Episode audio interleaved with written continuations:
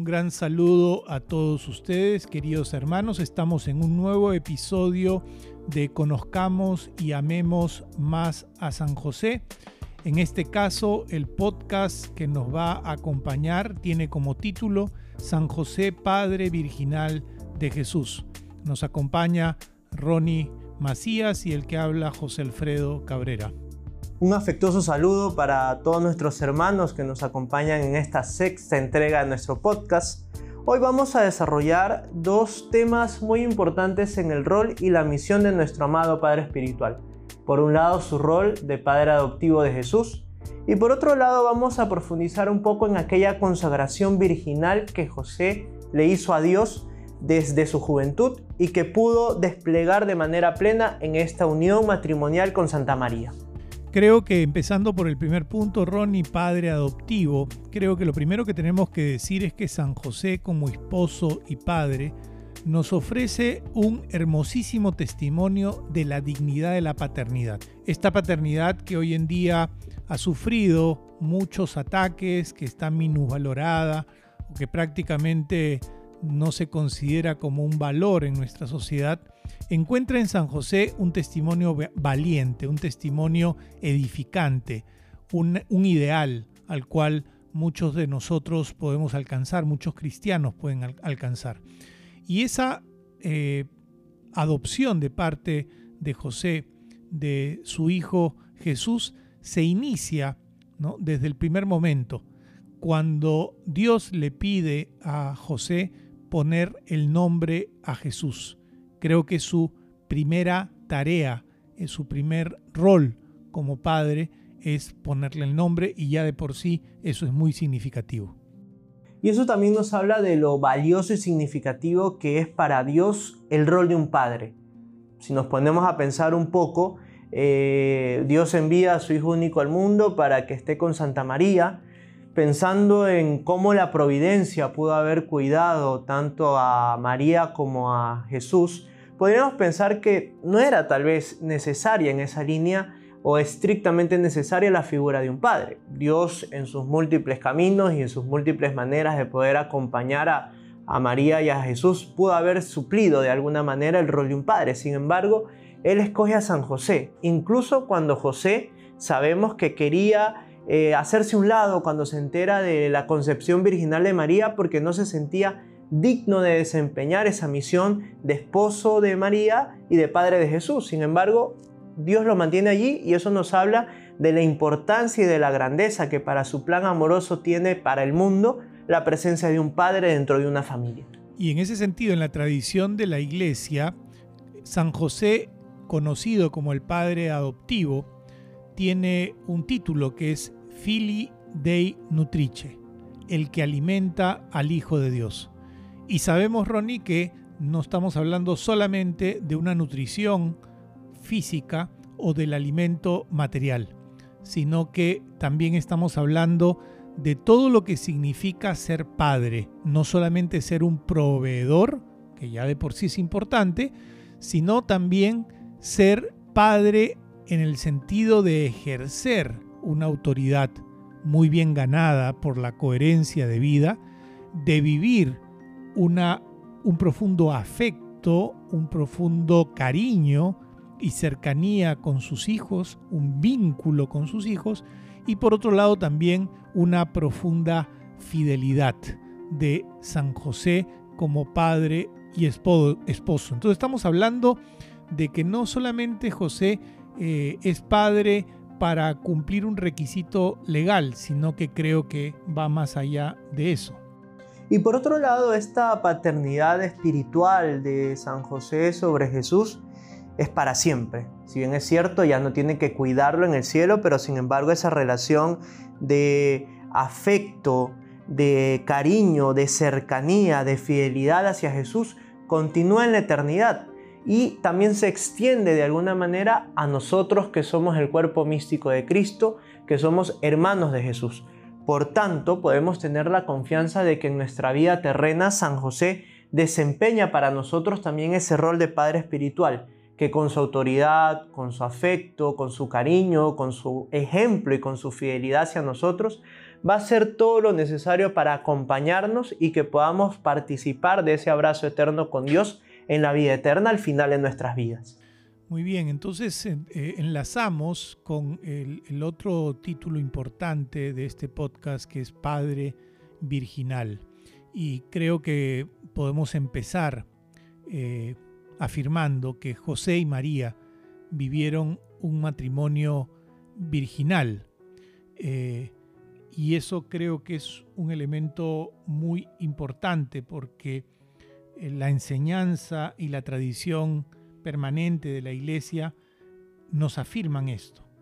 Un matrimonio virginal perpetuo dio como resultado también un hijo virginal perpetuo como lo es Jesucristo.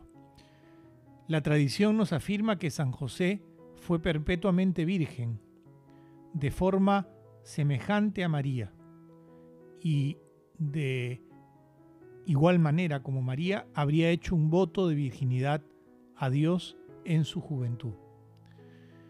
Y eso creo que es muy importante para los matrimonios de nuestro tiempo. No, sé lo que tú piensas, Ronnie, sobre esto.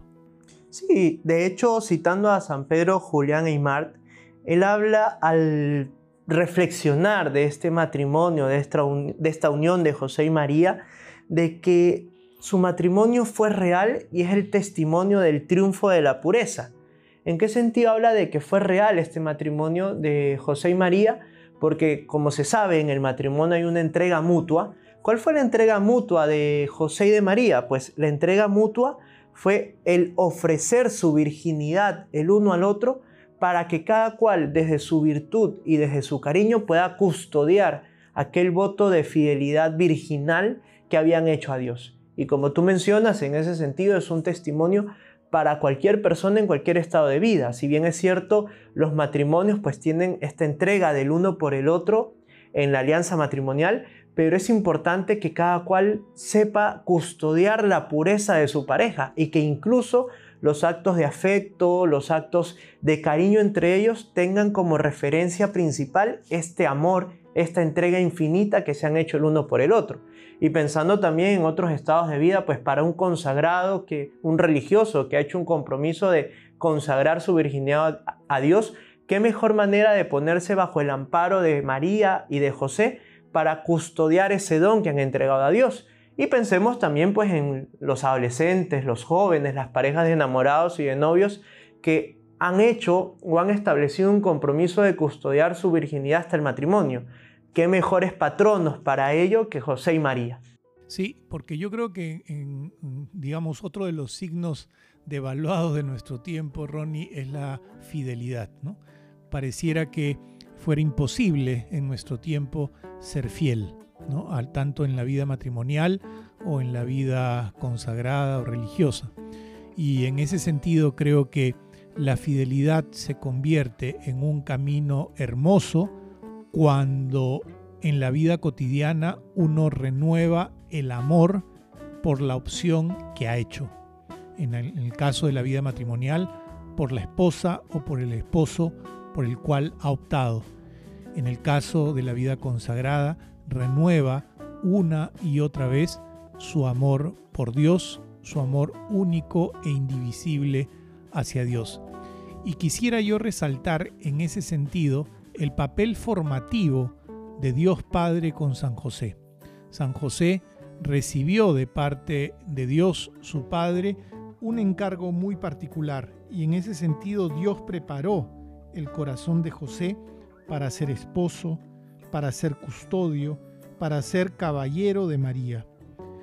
Preparó su virtuosa habilidad, la de San José, y en ese sentido María debe haber recibido del corazón de San José solamente pureza, castidad, modestia y un amor sacrificial, diario, cotidiano, tanto por María como por Jesús.